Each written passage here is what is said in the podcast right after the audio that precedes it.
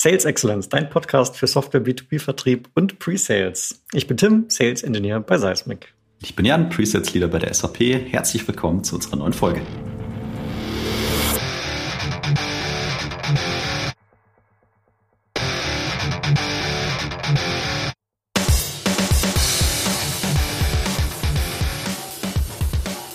Ich darf unseren heutigen Gast vorstellen.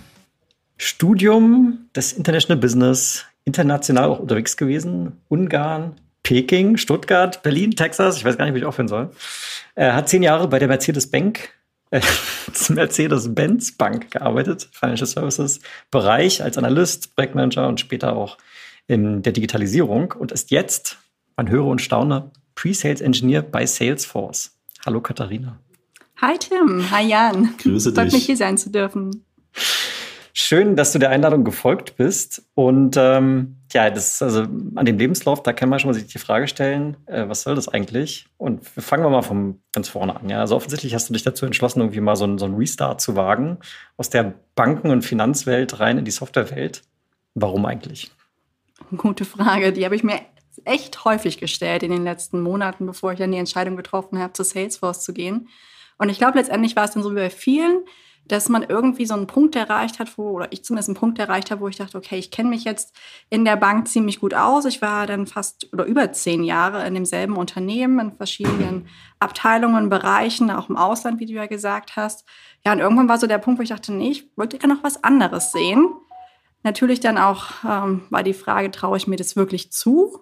Oder ist das vielleicht nur so eine Eintagesfliege? Aber der Gedanke hat mich dann schon länger beschäftigt und irgendwann war es dann soweit. Damit kann ich gut was anfangen. Bei mir hatte ich äh, einen Professor an der Uni, der hat gesagt, liebe Studenten und Studentinnen, alle sieben Jahre mache ich etwas Neues und ich rate euch, macht das genauso, weil es wird euer Leben bereichern. Und im Prinzip äh, bist du indirekt, du hattest nicht denselben Professor, wir haben unterschiedliche Sachen studiert, aber äh, diesem Rat auch gefolgt. Nur wenn man die Entscheidung trifft, zu sagen, ich möchte mal irgendwie einen Tapetenwechsel, vielleicht mal eine andere Karriere anstreben, stellt sich ja dann noch die Frage, warum jetzt eigentlich gerade Pre-Sales? Also die Softwarewelt und auch gerade diese Ja. Pre-Sales-Rolle, die ist ja auch vielleicht auch gar nicht so vielen bekannt. Erst so in, den, in kürzlicher Zeit gefühlt hat die Pre-Sales-Rolle auch irgendwie mehr die, diese Attention bekommen. Und ähm, wie kam es, dass es jetzt genau Pre-Sales wurde bei dir? Definitiv. Mir hat ja am Anfang auch gar nichts gesagt. Und der Prozess für mich war eigentlich, wie gesagt, ich war in der Bank, ich war in verschiedenen Rollen. Ähm, ich war im Kreditbereich, Projektmanagement, regulatorische Projekte. Da denkt man erstmal nicht in Richtung äh, Softwareunternehmen. Aber über die Zeit bin ich immer mehr in diese Digitalisierungsrollen reingekommen. Ich war in Rollen wie fachlicher Systemowner, habe Teams geführt, wo es in Richtung digitale Transformation ging. Und ähm, ja, so kam dann der Gedanke auf, was möchte ich machen in, meiner, in meinem nächsten Leben sozusagen. Mhm. Und äh, habe überlegt, was in Richtung Beratung zu machen oder halt in Richtung Softwareunternehmen. Und wie das dann so ist, guckt man sich halt so um, schaut man in sein Netzwerk rein, was denn da so ähm, ist. Und ja, irgendwie war es dann auch so eine glückliche Fügung. Und wie du eben schon meintest, Presales hat mir vorher eigentlich gar nicht so viel gesagt. Das kam dann erst mit der Zeit. Okay. Nun, jetzt hast du dich dazu entschlossen, da reinzugehen und ähm, man geht ja in so einem Job vielleicht auch mit einer gewissen Erwartungshaltung ran. Ja? Und äh, du hast ja von Pre-Sales was erhofft und jetzt bist du ja schon, wie lange bist du jetzt dabei? Wie viele Monate? Äh, vier, vier Monate, Anfang Februar. Ja. Ja. Und äh, also, wenn du jetzt mal zurückspulst am- an den ersten paar Tage, so was war denn deine Erwartungshaltung und ähm, wie hat sich das jetzt mit den bisherigen vier Monaten so gedeckt? Also ich musste ehrlich sagen, ich habe so ein bisschen was durch den ganzen Interviewprozess natürlich schon mitbekommen. Ich Mhm. habe euch gefolgt und auch anderen äh, Leuten in meinem Umfeld, die im Pre-Sales unterwegs sind. Aber so richtig, wie die ersten Monate ablaufen werden würden, habe ich vorher nicht gewusst. Das war wirklich ein Stück weit auch eine Überraschung, als ich dann gestartet bin. Und was mich besonders überrascht hat, war eigentlich die lange Einarbeitungszeit. Den vorherigen Rollen, die ich begangen oder die ich gehabt habe, Hm. war es immer so, hier ist dein Laptop und lauf mal los und sei möglichst schnell produktiv, ohne da jetzt groß eine Vorbereitung drauf zu haben. Jetzt in der Pre-Sales-Rolle habe ich halt echt, also bei Salesforce ist es zumindest so, dass ich ein halbes Jahr eigentlich Einarbeitungszeit habe, was auch wirklich gesagt wird, das soll man wirklich nutzen, ähm, was ich super cool finde. Ich kann auch verstehen, halt, warum. Ich habe jetzt die Zeit, um wirklich da auch Qualität reinzubringen in das, was ich lerne. Hm. Finde es super cool, dass ich da so enabled werde. Aber das hatte ich nie im Leben gedacht, dass ich irgendwie ein halbes Jahr sozusagen bezahlt werde fürs Lernen. Okay. Und ist es diese längere Onboarding-Zeit jetzt dem geschuldet, dass du praktisch Quereinsteiger, Quereinsteiger bist? oder ist es dem geschuldet, dass Presales einfach so ein Standard, äh, Salesforce so ein Standardverfahren hat, was einfach immer sechs Monate dauert? Ich glaube ja das Zweite, also auch mit anderen Neuanfängern, mit denen ich gesprochen habe, die ich kennengelernt habe über die Zeit, auch wenn die vorher schon im Pre-Sales waren, bei mhm. anderen Unternehmen haben die auch genauso lange Zeit. Ist auch echt gut. Also besonders jetzt bei Unternehmen, die halt wirklich viele komplexe Produkte haben, die Zeit zu haben, sich einfach mal das anzuschauen, sacken zu lassen. Und man hat ja auch einfach eine krasse Lernkurve am Anfang. Mhm. Das ähm, kennt ihr ja bestimmt beide, ne? Ja, na gut. Und also, was heißt sechs Monate Einarbeitungszeit? Das bedeutet, erst nach sechs Monaten wirst du zum ersten Mal mit einem Kunden Kontakt haben? Oder ist dann einfach so dieses Onboarding-Programm einfach abgeschlossen? Du hast aber schon vorher die Möglichkeit, aktiv auch vielleicht an Opportunities zu arbeiten? Also, wenn es zu meinem Chef gegangen wäre, dann hätte ich wirklich sechs Monate keinen Kundenkontakt gehabt. Aber ah, okay, ich meine, ihm, boah, da werde ich, glaube ich, das kriege ich, glaube ich, nicht auf die Reihe, weil mir dann schon das praktische Lernen auch gefehlt hat. Und von daher haben wir jetzt eine ganz coole Kombination gefunden, das ganz gut ausbalanciert, dass jetzt die ersten Monate definitiv Theorie waren, einfach da reinzukommen und dann das angefangen hat mit Shadowing und ähm, ich jetzt so die eine oder andere Opportunity auch als SE damit begleiten darf. In der, also sogar gerade die zweite für mich. Mhm, okay. Ja, cool. Und äh, wenn wir jetzt mal die Perspektive wechseln. Ja, mhm. jetzt ist da so also Salesforce auf der einen Seite und klar, wir wissen alle, Salesforce ist massiv ähm, gewachsen die letzten Jahre und ja. auch im Pre-Sales sowie im Sales merkt man, wenn man auf LinkedIn und anderen sozialen Netzwerken unterwegs ist, wo es irgendwie um Jobs geht, dass Vertriebsjobs und auch Pre-Sales-Jobs einfach stark nachgefragt werden. So. Und äh, nichtsdestotrotz ist ja jedes Unternehmen auf der Suche nach dem besten Talent, mit der meisten Erfahrung und so weiter. Und jetzt haben sie sich die Katharina ausgesucht. die Katharina, die vorher mit Software wenig zu tun hatte, sondern eben äh, im Bankenumfeld unterwegs war. Was war denn deren Motivation, jetzt zu sagen, du bist die Richtige für diesen Job? Äh, in der Tat ist eine super Frage. Ähm, ich glaube, das geht auch vielen Unternehmen so, dass man halt nach Talenten sucht, aber der Markt sicherlich auch einfach ziemlich leer ist. Mhm. Und man anfängt, um die Ecke zu denken, welche anderen Skillsets denn bereichernd werden ohne jetzt das Originäre mitzubringen. Ne? Ich glaube, was mir jetzt ganz gut tut und was mir dadurch echt leicht fällt, ich bin bei Salesforce im FinSurf-Team gelandet. Das mhm. heißt, ich kann das ganze Banken-Know-how, was ich mir über die Jahre angeeignet habe, halt jetzt auf der anderen Seite verwenden. Das heißt, bisher war ich auch in Projekten tätig, wo ich Einkäufer, nicht direkt Einkäufer war, aber Projektleiter war, um neue ähm, Software-Dienstleistungen einzukaufen. Das heißt, ich hätte auch beispielsweise mit Salesforce davor Kontakt und lerne das Ganze jetzt aus der anderen Richtung kennen. Das heißt aber auch, ich kann halt mitbringen, was der Kunde so bisher gedacht hat. Äh, was, glaube ich, ein ganz cooler Vorteil sein kann. Und deswegen bringe ich zwar nicht dieses eigentliche technische Verständnis mhm. mit und keine gelernte SE, aber für etwas anderes. Ja. Und ich hoffe auch die richtige Motivation, das dann auch alles äh, mir aneignen zu können. Weil da kann man ja doch, ja, jeder viel lernen, definitiv. Ähm, und ist halt auch machbar. Ja, gut, das, das geht mir schon gut ein. Ne? Ich meine, durch das große Wachstum, was Salesforce äh, hinter sich hat, äh, hast du ja auch immer mehr eine Vertikalisierung des Geschäftes. Das mhm. heißt, es wird immer wichtiger, auch innerhalb der Branchen diese Expertise aufzubauen. Und bei dir haben sie dann anscheinend gesagt, okay, wir holen uns jemand, der hat sozusagen diese Subject Matter Expertise, nämlich genau. Financial Services, und äh, bringen dann dieser Person gegebenenfalls die notwendigen technischen Skills eben noch bei. Genau, genau. Das hat einfach ganz gut zusammengepasst. Hat auch der Zeitpunkt ganz gut gepasst für Salesforce auf dem deutschen Markt. Ja. Und ist es, also bist du da so ein bisschen die Odd One Out oder ist das schon Schema? Hast du viele Kollegen, bei denen das der Fall ist? Ich habe in der Tat einen anderen Kollegen, der auch einen Bankenhintergrund hat. Unser Team ist jetzt nicht ewig groß, von daher gibt es nicht so viele Beispiele. Ja. Was ich aber besonders cool finde bei uns, ist, wie divers wir sind im Sinne von, was wir alle für einen Hintergrund mitbringen. Das heißt, jeder hat seine Erfahrungen in total verschiedenen Bereichen gesammelt wenn wir das alles zusammenbringen, ist das ein echt cooler Mix. Natürlich, vor allen Dingen im Bankenumfeld muss man dann auch auf besondere regulatorische Themen achten, mhm. aber ähm, von daher würde ich sagen, ich nicht die Odd One Out bin, weil jeder halt sein spezielles Thema mitbringt. Okay. Und mit diesem Kollegen, der jetzt also praktisch da so eine ähnliche Entwicklung hinter sich gemacht hat, ähm, bist du da auch irgendwie im Austausch und könnt ihr euch da so gegenseitig noch bereichern irgendwie? Ich hoffe, ich kann auch irgendwie was für ihn tun, um ihn da zu erreichen. Aber ja, er ist so mein Onboarding-Buddy. Das Ach so, heißt, okay, ja, perfekt. sozusagen im täglichen Austausch. Mhm. Ja, fair enough. Jetzt hast du gerade eben gesagt, Motivation, ne? Und ähm, also ich finde es erstmal total geil und es geht mir auch total ein zu sagen, wir holen jemanden, der die Kundenperspektive versteht, weil das ist das, was wir auch im im Business mit dem, mit dem Kunden brauchen und die, das Solution-Know-how und so weiter, das, das kann man jemandem beibringen, wenn jemand Bock hat, das, das zu lernen.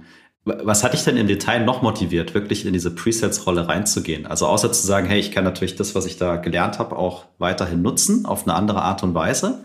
Aber was hat so den, weiß ich nicht, gab es irgendeinen so Boost, wo du gesagt hast, yeah, das ist jetzt richtig das, was mich da catcht, in so eine Presets-Rolle reinzugehen? Für mich persönlich fand ich es eigentlich ganz cool, mich 100% darauf konzentrieren zu können. Also äh, vorher in meinen Rollen ging es halt darum, schnell halt Ergebnisse logischerweise zu zeigen, irgendwie auch ein bisschen mit der Hand am Arm, so wenig wie möglich Budget auszugeben und dann halt zu gucken, was man dann auf die Beine stellen kann. Jetzt in der Rolle habe ich echt die Möglichkeit, mich komplett drauf zu konzentrieren und unglaublich viele coole Kundenprojekte kennenzulernen. So die paar, bei denen ich jetzt reinschnuppern durfte, waren einfach so total cool, was ich mir vorher gar nicht hätte vorstellen können. Und diese Kollaboration dann auch mit den anderen Kollegen, da echt coole Lösungen ähm, herzuzaubern, das hat, glaube ich, doch einen, ja, diesen Kick gegeben, den du gerade meintest. Ne, aber die Motivation, ja, meines Erachtens kann man halt echt viel mit Motivation machen. Ne? Sich dann dahinter klemmen, Dinge zu lernen und das ist ja auch alles irgendwie machbar. Ne? Es wird ja am Ende des Tages überall mit Wasser gekocht. Äh, von daher kann man sich das schon aneignen. Aber das äh, halt so ein komplett neue Kundenprojekte kennenzulernen, das war schon ziemlich cool. Und warst du dir bewusst, zu dem Zeitpunkt, wo du angefangen hast, darüber nachzudenken und diesen Hiring-Prozess reinzugehen, dass du dann danach im Vertrieb arbeiten wirst? so halb, wobei ich für mich äh, bewusst darauf geachtet habe, dass es keine AE-Rolle ist, sondern SE, weil das wäre mir doch sehr zu vertriebslastig. Also für jemanden, der vorher überhaupt nicht im Vertrieb war, dann so richtig Account Executive zu sein, das war ein ziemlich großer Sprung. Der passt da, glaube ich, nicht zu mir. Von daher ist es eine ganz coole Kombination, ähm, da halt eher auf der technischen Seite zu sein. Sage ich jetzt, mal gucken, was er kommt. Ja, klar, ich meine, wir entwickeln uns alle irgendwie immer so ein Stückchen weiter. Hm. Was genau an der AE-Rolle, das hat mich jetzt wirklich neugierig gemacht, was an dieser AE-Rolle ist äh, da dran, wo du sagst, das passt nicht zu dir? Eine fiese Frage. Ja, ich, ich versuche jetzt gerade so ein bisschen mich auch in ja. den Hörer hineinzuversetzen. Ne? Das Thema mhm. heute ist so Quereinstieg Pre-Sales. Ne? Und wenn ich jetzt sage, ich komme irgendwie aus so einer Financial Services Welt und ich habe irgendwie Interesse daran, auch vielleicht mit Software mehr zu machen und jetzt gucke ich mir sowas wie Salesforce, Oracle, IBM und wie sie alle heißen an. Mhm. Natürlich auch SAP, ja, ja, wir denken auch den, den deutschen DAX-Konzern. und, äh, und dann stellt sich ja die Frage, naja gut, also vielleicht könnte auch reiner Vertrieb was sein. Ne? Und du hast ja für dich gesagt, ja. fühlt sich nicht richtig an oder so. Vielleicht kannst du es auch gar nicht konkret benennen. Ähm, ja. Also was so, wenn ich jetzt so drüber nachdenke, was ich halt so fühle dabei ist, also 50 Prozent meines, ähm, meines Gehaltes hängt dann von meinem Erfolg ab. Ja. Jetzt habe ich halt noch gar keine Erfahrung in dem Bereich. Das heißt, das würde ich mir erstmal ziemlich schlecht stellen im Zweifelsfall, wenn ich gar nicht wüsste, wie ja, es richtig läuft. Das andere ist, dass ich für mich merke, dass halt dieses Solutioning so unglaublich viel Spaß macht, mhm. wovon ich halt deutlich mehr in der Solution Engineer äh, Rolle habe als in dieser AE-Rolle. Wobei ich unglaublich gerne mit unseren AEs zusammenarbeite. Das ist echt eine coole Kombination, finde ich. Aber ich glaube, für mich bin ich mehr so ein SE und wirklich äh, Friemel-Mensch. Ja, klar. Es hat ja vielleicht auch am Ende was mit wie so einem Sicherheitsgefühl zu mhm. tun. Ne? Also der, ich sage mal, der Vertrieb, der reine Vertrieb ist im Prinzip das Nächste am, Unterne am Unternehmertum dran, wenn du nicht wirklich Unternehmer sein willst. Also ja, wenn du ja, Vertrieb bist, dann ja. ist es praktisch so das Unternehmerischste, was du tun kannst und trotzdem im Angestelltenverhältnis. Und was ja auch bedeutet, dass natürlich, wie du vollkommen richtig sagst, dass diese variable Komponente einen größeren Teil einnimmt. Das heißt, ich gehe mehr ins Risiko, habe mhm. aber auch vielleicht einen höheren Reward genau. am Ende. So, ne? Und Pre-Sales ist so ein bisschen die, die mildere Form davon. Ja, vielleicht hat es was mit dem Risikoappetit zu tun. okay. Aber wenn wir da gerade dabei sind, wie mhm. ist das denn für euch? Ach, guck mal, jetzt werden uns hier die Fragen gestellt. jetzt hast du mich halt auch neugierig gemacht. wahrscheinlich hat sie vorher mit Steffen Müller geredet. Der dreht es auch immer um, ne? Stimmt, das Kommt haben, haben, wir schon mal gehört. Ja. Aber Jan, ich lasse dir mal den Vortritt. Da, da, ja, was, was ist die Frage? Warum ich keinen Bock auf Vertrieb ja, habe? Ja, ob du das so vorstellen könntest. Oh ja, ich hätte es positiver formuliert, ähm, ob AE was sein, was für dich wäre. Ja, also ich, ich für mich würde sagen, dass ähm, Vertrieb auf jeden Fall was sein könnte, wenn die Rahmenbedingungen stimmen. Ne? Also was ich nach wie vor ein bisschen schade finde, ist ähm, dieses ganze Measurement und äh, dass es äh, immer noch ein sehr kurzfristiges Denken in großen Teilen ist. So Monthly Forecast, Quarterly Forecast und dieses ganze Zeug. Und das oftmals den Eindruck erweckt, so dass das das einzige Kriterium, woran hier das Ganze gemessen wird. Und gerade wenn du in einem komplexen Business unterwegs bist, dann braucht es vielleicht manchmal Zeit, Dinge zu entwickeln. Ne? Also deswegen sage ich, wenn du die richtigen Rahmenbedingungen hast und äh, das alles, sage ich mal, sich, sich, sich gut anfühlt, kann ich mir das gut vorstellen, weil ich auch glaube, dass es total spannend ist, im Vertrieb zu sein, stärker noch in das Thema Relationship äh, reinzugehen, wirklich, was Tim auch gesagt hat, diese, ich nenne es jetzt mal bewusst, unternehmerische Verantwortung auch zu haben und die auch wahrzunehmen. Äh, ich glaube, das kann auch einen ziemlichen, ziemlichen Kick geben. Und ähm, für mich wäre stark vom Environment abhängig. Ne? Also du brauchst ein geiles Produkt, wo du selber total dahinter stehst und überzeugt bist und sagst, ja, das äh, wie geschnitten Brot werde ich das verkaufen. Du brauchst vielleicht mal eine Organisation, die es ein bisschen anders macht als den, den Standard, den man, den man so kennt, wo du weniger die Frage stellst, wie sieht denn dein äh, Forecast aus und wo stehst du gerade mit, mit, mit dem und dem Deal, immer aus meiner Unternehmensperspektive, sondern was ist eigentlich mit dem Kunden? Ne? Also äh, das ist das, was mich eigentlich hauptsächlich abschreckt. Ne? Wenn ich mir vorstelle, ich setze diesen Forecast-Calls und dann geht mir die ganze Zeit auf den Sack und fragt mich, oh, können wir den noch in dem Monat closen? Ja? Und ich will, wir können das natürlich, ne? aber macht der Kunde auch mit und ähm, ich daran gemessen werde, wie geschickt ich meinen Kunden dazu motiviere, eine Woche vorher abzuschließen. Darauf hätte ich keinen Bock. Deswegen sage ich, aber wenn das Environment passt, wenn du ein geiles Team hast, wenn du, sage ich mal, ein langfristiges Ziel auch gemeinsam verfolgen willst, dann kann ich mir das super vorstellen, ne? weil dann hat es für mich für mich einen Sinn, aber irgendwo reinzugehen, so hier ist deine Quota, bitte performen oder du bist in zwölf Monaten wieder weg, das gibt mir nichts. Also ja, ich spare mir jetzt mal die Antwort, weil meine fällt genauso aus. Ich hätte es wahrscheinlich in einem Zehntel der Zeit geschafft, aber ist okay. ja, Jan ist in seiner Ausdrucksweise immer sehr diplomatisch, von daher ist es auch in Ordnung. Ja, Sandbagging, Bullshit-Bingo für die Pipeline, das ist einfach. Also ich habe jetzt, seit zehn Jahren bin ich im technischen Vertrieb in fünf verschiedenen Companies. Ich habe letztes Mal Revue passieren lassen. Und überall war das der Fall. Von daher muss ich die Frage leider mit Nein beantworten, weil ich, ähm, wenn wir nicht mal selber irgendwas machen, ähm, glaube ich nicht, dass man es schafft, dieses Environment so zu gestalten. Also da habe ich ein bisschen die Hoffnung verloren. Aber ja. Zurück zu Katharina, bevor sie uns noch mehr Fragen stellt. Aber danke für die ja. Ausführungen. genau, und äh, ja, lass uns mal so ein bisschen zu deinen bisherigen Top-Learnings kommen. Ne? Ähm, wir haben ja vorhin schon ein bisschen über deine Erwartungshaltung gesprochen irgendwie. Und was ist denn so komplett anders, als du es eigentlich erwartet hättest? Ja. Fällt dir da was ein? Also ich würde vielleicht noch ein bisschen weiter ausholen an der Stelle. Okay. Weil mit diesem Wechsel, wie das halt auch vielen Leuten geht, wenn sie wechseln, sind da ja auch ein paar Zweifel mit verbunden. Ne? Mhm. Für mich war das vor allem, möchte ich jetzt halt nach über zehn Jahren mein ganzes Netzwerk zurücklassen mhm. und halt bei Null anfangen und muss halt meine Lorbeeren von vorne verdienen, den ganzen Ruf, den ich mir aufgebaut habe und so, und so weiter. Wie einfach das dann wiederum geht oder auch einem leicht fällt, ne? Ähm, dann ein neues Netzwerk aufzubauen und sich halt reinzufinden in so eine komplett neue Struktur, das war überraschend irgendwie. Und halt besonders in der aktuellen Zeit. Ne? Das, äh, man ist ja immer noch zu Hause. Ja. Ich habe noch keinen meiner Kollegen ähm, persönlich kennengelernt, halt nur über Video. Ja. Und dass das so gut klappt, da war ich echt überrascht. Mhm. Das, ähm, vor allem im alten Arbeitgeber, im alten Team haben wir das mit Videos kaum gemacht. Da habe ich mich dann jetzt äh, recht schnell doch noch mehr integriert gefühlt als in meiner meinem alten Team. Das, äh, da war ich, da war ich baff. Mhm. Das ist ja vielleicht auch noch mal so ein bisschen der Unterschied zwischen einer Software Company, die halt auch diese ganze Digitalisierung vielleicht noch ein bisschen mehr ja. embraced im Vergleich zu in Anführungszeichen der veralteten Bankenwelt. Ich will jetzt nicht sagen, dass die Mercedes Bank da irgendwie ähm, hinterherhinkt, aber schon allein das Image nach außen hin von den Banken im Vergleich zu Software Companies ist ja doch schon ein ziemlich großer Unterschied. Ja, klar. Also ist ja auch Natur der Sache. Ne? Ja. ja. Also okay. ja, das ist, sorry, wenn ich mal ins Wort falle, aber das war so ein, eine große Überraschung, wie schnell das geht, sich da halt wirklich in so ein neues Team reinzufinden, neue Strukturen reinzufinden.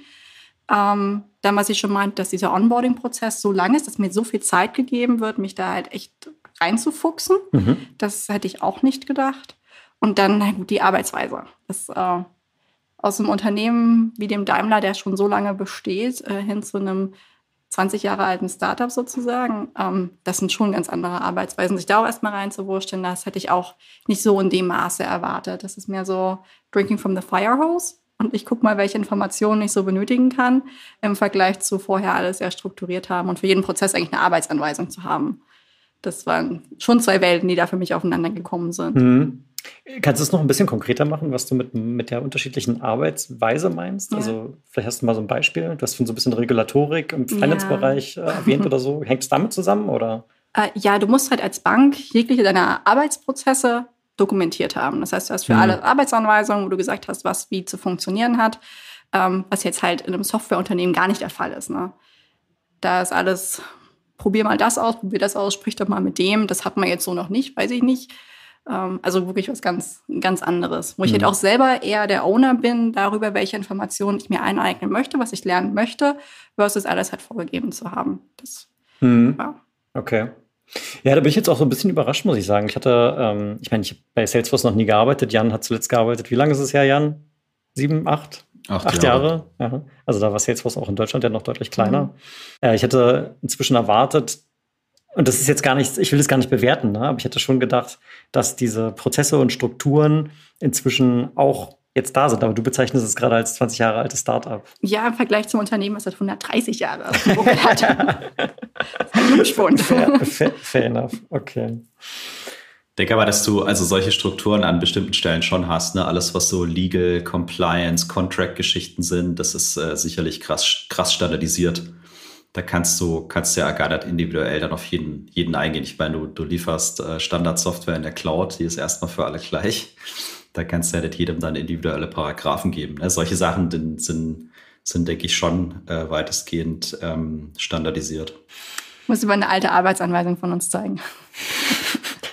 Die packen wir in die Show Notes. okay, lass uns noch mal kurz ein bisschen über das Onboarding sprechen. Du bist jetzt vier Monate dabei, also im Prinzip noch zwei Monate, bis dann die sechs Monate endlich voll sind. Ähm, du hast mir ja auch schon in unseren vorigen Gesprächen so ein bisschen von den ganzen Zertifizierungen erzählt, die ihr da irgendwie machen dürft, um euch weiterzubilden. Und ähm, was, was funktioniert denn bei deinem Onboarding besonders gut? Was wir unseren Hörern vielleicht hier heute mitgeben können, so als, hm. als Anreiz. In der Tat haben wir darüber gesprochen, da du ja auch gerade neu gestartet bist und ja. euer Onboarding-Prozess ja ein bisschen anders abläuft, ein bisschen gekürzt ist im Vergleich zu dem, was ich erfahren darf. Ja. Wobei ich auch äh, mitgenommen habe, dass ich eigentlich ganz gut damit im Durchschnitt liege und dass man wirklich auch eine Weile braucht hat, um in dieser SE-Rolle anzukommen. Ja. ja, was mich davon echt positiv überrascht hat, hatte ich, glaube ich, jetzt schon auch schon mehrfach betont, ne, dass ich mir halt echt die Zeit nehmen kann, mich da reinzuwursteln. Ich bin jetzt nicht der größte Zertifizierungsfan. also ich finde es super, diesen einheitlichen Qualitätsstandard zu haben. Und den ja. muss man ja irgendwie auch ähm, erreichen. Und da gibt es verschiedene Mittel und Wege. Nicht alle Wege sind jetzt meine Lieblingswege. Hm. Ähm, aber gut, mitgehangen, mitgefangen. Ähm, das ist aber in der Tat etwas, was ich auch nochmal jetzt für mich bestätigt habe, was ich an mir gelernt habe, dass ich jetzt nicht die Person bin, die gerne allein zu Hause sitzt und dann Texte liest und dann Multiple-Choice-Aufgaben macht. Das ist halt, ja. Dieses Hands-on wiederum ist eine ganz andere Sache. Das war auch ein Teil meiner Vorbereitung für den Interviewprozess. Es gibt ja bei verschiedenen Softwareunternehmen halt diese Online-Universitäten, nenne ich die mal, dass man halt das Produkt schon online kennenlernen mhm. kann, auch bei Salesforce äh, mit dem Trailhead, was mir unglaublich Spaß gemacht hat und ich auch vielen Freunden versucht habe, dann irgendwie ähm, mitzugeben, dass sie es auch mal ausprobieren, weil ja, das hat mir echt viel Freude gemacht. Damit habe ich auch dann viel angefangen zu lernen, bis es dann halt wirklich mehr hands-on wurde. Was ich auch cool daran fand, was da für eine Community im Hintergrund ist. Hm. Sowohl für Kunden als auch für neue Solution Engineers. Es gefühlt jede Frage, die ich gestellt habe, gab es irgendwo schon mal bei Google, dass sie jemand gefragt hat ja. und wurde auch beantwortet. Äh, das fand ich auch nochmal sehr erleichternd, dass es einfach schon so viel gibt. Ja, und da, da also lustigerweise habe ich eine ganz ähnliche Erfahrung gemacht. Ne? Ich meine, also Seismic ist jetzt äh, bei weitem natürlich nicht, nicht so groß wie Salesforce. Aber alleine durch, durch äh, solche Tools wie ähm, Slack beispielsweise, was wir wahrscheinlich auch sehr intensiv benutzen, wir, wir bei uns auch, ähm, da hatte ich gerade heute eine Erfahrung gemacht und ich hatte eine ganz konkrete Frage und dachte ich mir, okay, stelle ich jetzt die Frage oder bemühe ich einfach mal kurz die Suche in Slack in so einem Support-Kanal, den wir haben, wo man eigentlich einfach wild seine Fragen stellen kann mhm. und wurde tatsächlich innerhalb von 30 Sekunden fündig. Ja. Und jetzt ziehe ich diesen Vergleich so, in Anführungszeichen, diese alte Bankenwelt oder sowas. Ne? Und wahrscheinlich, also ich, für mich war es ja auch ein neues Erlebnis. Ja, also viele Unternehmen machen das einfach noch nicht so, aber bewegen ja. sich halt in diese Richtung und das ist einfach, also es bereitet Freude als Mitarbeiter und es ist auch gleichzeitig einfach sehr effizient. Ja, es ist eine ganz andere Art des Knowledge Managements am Ende des mhm. Tages. In einer meiner alten Rollen ähm, haben wir Chatbots gebaut, die dabei unterstützen sollten, halt die Mitarbeiter in ihren normalen Prozessen, äh, wenn die halt irgendwelche Fragen haben, dass die da halt den Chatbot fragen können. Wenn ich das jetzt vergleiche mit dem, was wir halt durch diese Community haben, ist das halt eine ganz andere Hausnummer. Ja, das ist schon cool. Okay, dann bleibt mir noch eine letzte Abschlussfrage für dich. Du hast jetzt diesen Quereinstieg gewagt und der potenzielle Zuhörer, Zuhörerin stellt sich jetzt vielleicht gerade die Frage, okay, vielleicht mache ich das auch, vielleicht haben die auch einen anderen Hintergrund und überlegen, Presets könnte was für mich sein. Wenn Sie jetzt diesen Schritt wagen, was wäre denn dein Nummer eins Tipp sozusagen für einen Quereinsteiger im Presales, um möglichst schnell sich irgendwie zurechtzufinden? Also ich weiß gar nicht, ob ich auf einen runterbrechen kann. Eine kleine Liste vorbereitet. Oder drei. Aber grundsätzlich erstmal über den, über den eigenen Schatten springen, über das, den eigenen Ego-Schatten springen, mhm. äh, wieder was Neues zu lernen die Möglichkeit hat man ja nicht so oft, da grundsätzlich nochmal neu zu starten. Ähm, von daher einfach mal wagen. Dann, was mir auch sehr geholfen hat, ist in mein Netzwerk reinzuhören und einfach offen drüber zu sprechen. Mhm. Oftmals vorher, als ich drüber nachgedacht habe, mich bei neuen Stellen zu bewerben, habe ich eher ein Geheimnis draus gemacht nach dem Motto nicht, dass es nicht klappt und dann stehe ich ja voll doof da vor meinen Freunden. Ja. Ähm, aber in dem Moment habe ich es anders gemacht, wahrscheinlich auch geprägt durch meine Zeit in den USA, dass ich offen drüber gesprochen habe, um mir Feedback einzuholen und halt auch drüber gelernt habe und dann halt auch eins zum anderen geführt hat.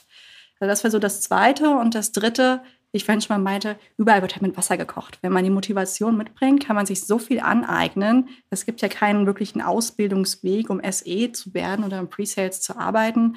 Von daher, wenn man so ein grundsätzliches technisches Verständnis oder strukturiertes Verständnis mhm. hat, dann glaube ich, ist das schon die halbe Miete und den Rest, ja, ein bisschen lernen, viel Motivation und dem Ganzen Zeit geben. Ja.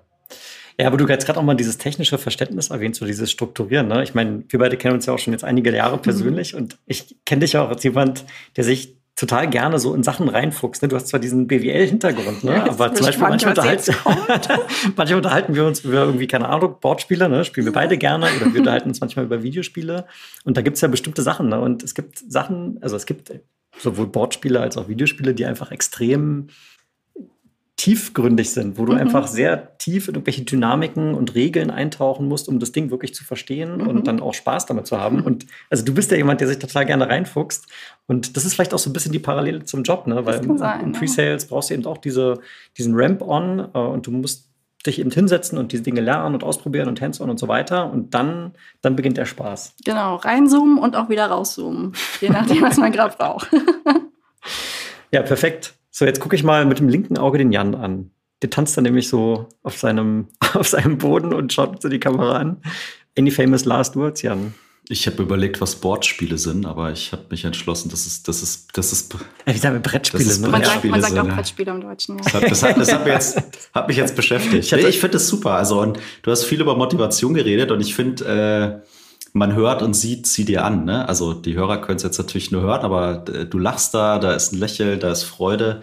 Äh, also das spürt man, dass da viel Motivation ist und ich stimme voll zu. Also wenn man Bock auf irgendwas hat, dann kannst du doch alles schaffen, auch wenn du vorher noch keine Software konfiguriert hast. Der spielt gar keine Rolle aus meiner Sicht.